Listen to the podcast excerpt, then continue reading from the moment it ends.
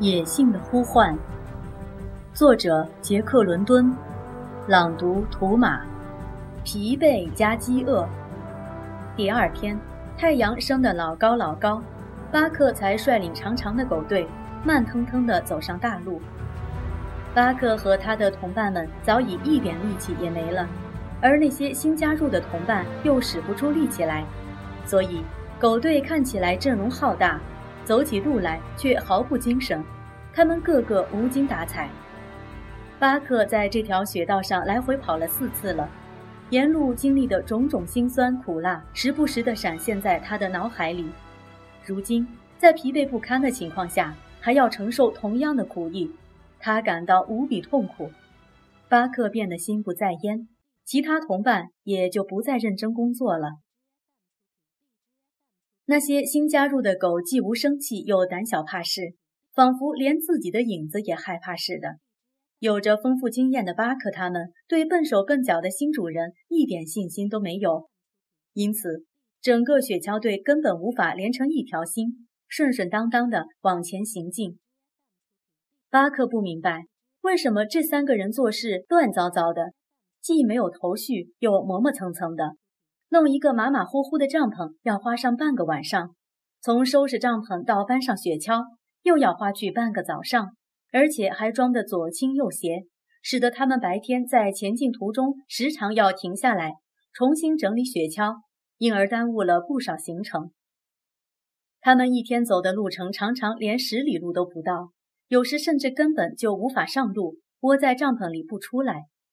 这和弗兰克他们一天走三四十里路相比，简直是天壤之别。他们的日程一天又一天的拖延下去，狗粮缺乏的问题开始成为他们的日常话题了。最终，他们得面对这一不幸的现实。哈尔他们愚蠢地认为，拖橇狗跑不快是因为吃的太少，想要让他们卖力跑，就得增加食物的分量。于是。他们把拖橇狗的饭量全都加了一倍，这样反而使狗食短缺的情况更加严重。他们根本不明白，巴克和他的同伴需要的不是食物，而是休息。有一天，哈尔突然发现，他们还没走到全程的四分之一，狗的粮食却已少了一大半。这时，他的脑子动了一下，一个主意出现了：减少狗的口粮。同时增加每天前进的路程，但是他们的计划却因为那些沉甸甸的货物和他们的无能，始终无法实现。每天早上，他们花费了太多时间整理行李，却不知道如何让狗队或他们自己更有效率的工作。削减狗的食物倒是不难，但想让他们走得更快些，却是不可能的事。在这种糟糕的状况下。达伯那扭伤了的肩胛骨还时不时地被哈尔的皮鞭抽打，伤势日渐严重。最后，哈尔不得不用手枪结果了他的生命。而那六条加入不久的狗挨不过食物过度缺乏的困境，先后饿死了。面对残酷的环境，哈尔他们再也没闲情观赏沿途的北极风光了，只希望老天能让他们顺顺利利到达道森城。旅途的疲乏搞得他们脾气越来越坏，时不时地挥动手里的鞭子向巴克他们打来。莫西迪斯觉得巴克他们不再可怜，反而经常自怨自艾地偷偷哭泣。查理斯和哈尔两个人经常尖酸刻薄地互相讥讽、侮辱，只要一逮到机会，他们就大吵大闹起来。莫西迪斯则站在他们边上，一会儿帮她的丈夫查理斯。又一会儿帮他的弟弟哈尔，无论他站在哪一边，结果都只是一场没完没了的家庭闹剧罢了。巴克望着争吵不休的他们，不禁想起了弗兰克、毕罗尔特和其他的赶狗人。那些人都具有一种很奇怪的忍耐力，即使他们的工作辛苦、生活艰苦，他们仍能心平静气、泰然处之。可是这三个人一点也不具备这些品行，他们甚至连一点耐心都没有呢。原本善解人意的莫西迪斯，由于酸痛困乏而变得固执又不可理喻。他坚持要乘雪橇，不顾哈尔和查理斯的劝阻，硬是爬上了雪橇，把他那一百二十磅的体重加在原已过程的雪橇上，让那群衰弱而饥饿的狗拖着走。他一坐就是好几天，把那些拖橇狗累得倒在缰绳之下。查理斯和哈尔三番五次地恳求他下来步行，但他一概拒绝，一边哭泣，一边指责他们是残忍无情的恶棍。他们则迫不得已，只好暂时停止吵闹，一会儿把他从雪橇上抱下来，并且用充满火药味的语气警告他，不许再坐上去。莫西迪斯却像个使性子的小孩，干脆坐在雪道上不起来了，又是撒娇又是撒泼。他们不理他。拉起雪橇，一直往前走。他们走了三里路后，把雪橇上的行李卸下来，跑回来接他，并且又一块把他抬回雪橇上去。他这才破涕为笑，快快乐乐地和他们聊天，继续往前走。到了五指湖的时候，狗食吃完了，他们全部陷入了绝境。不过还好，他们遇到了一个印第安老妇人。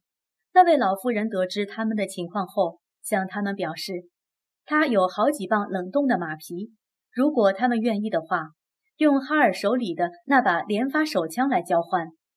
其实，哈尔很舍不得他的手枪，但是他们已经别无选择了，只有接受条件。他们把那些冷冻的马皮扔给了巴克和巴克的同伴，想让他们长点力气拉雪橇。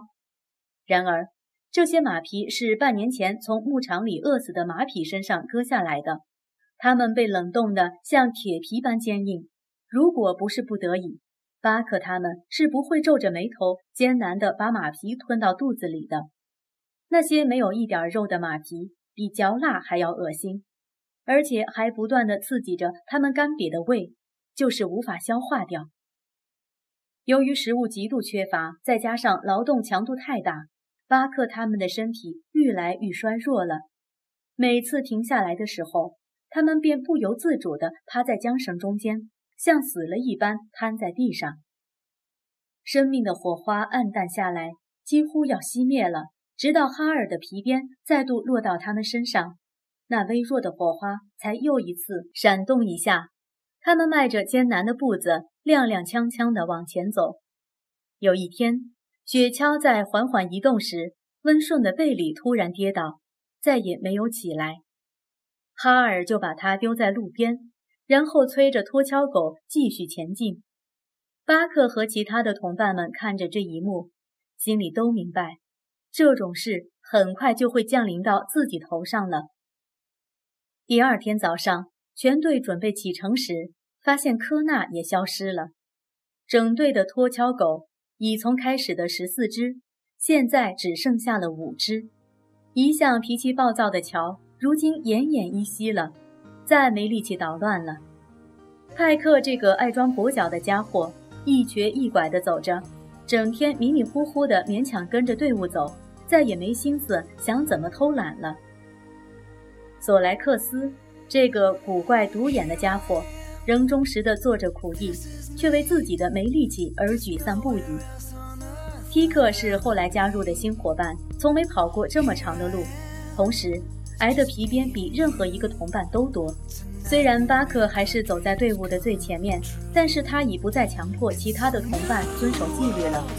大半时候，他因极度衰弱而眼花缭乱，他只凭着四肢的感觉，勉勉强强维持方向。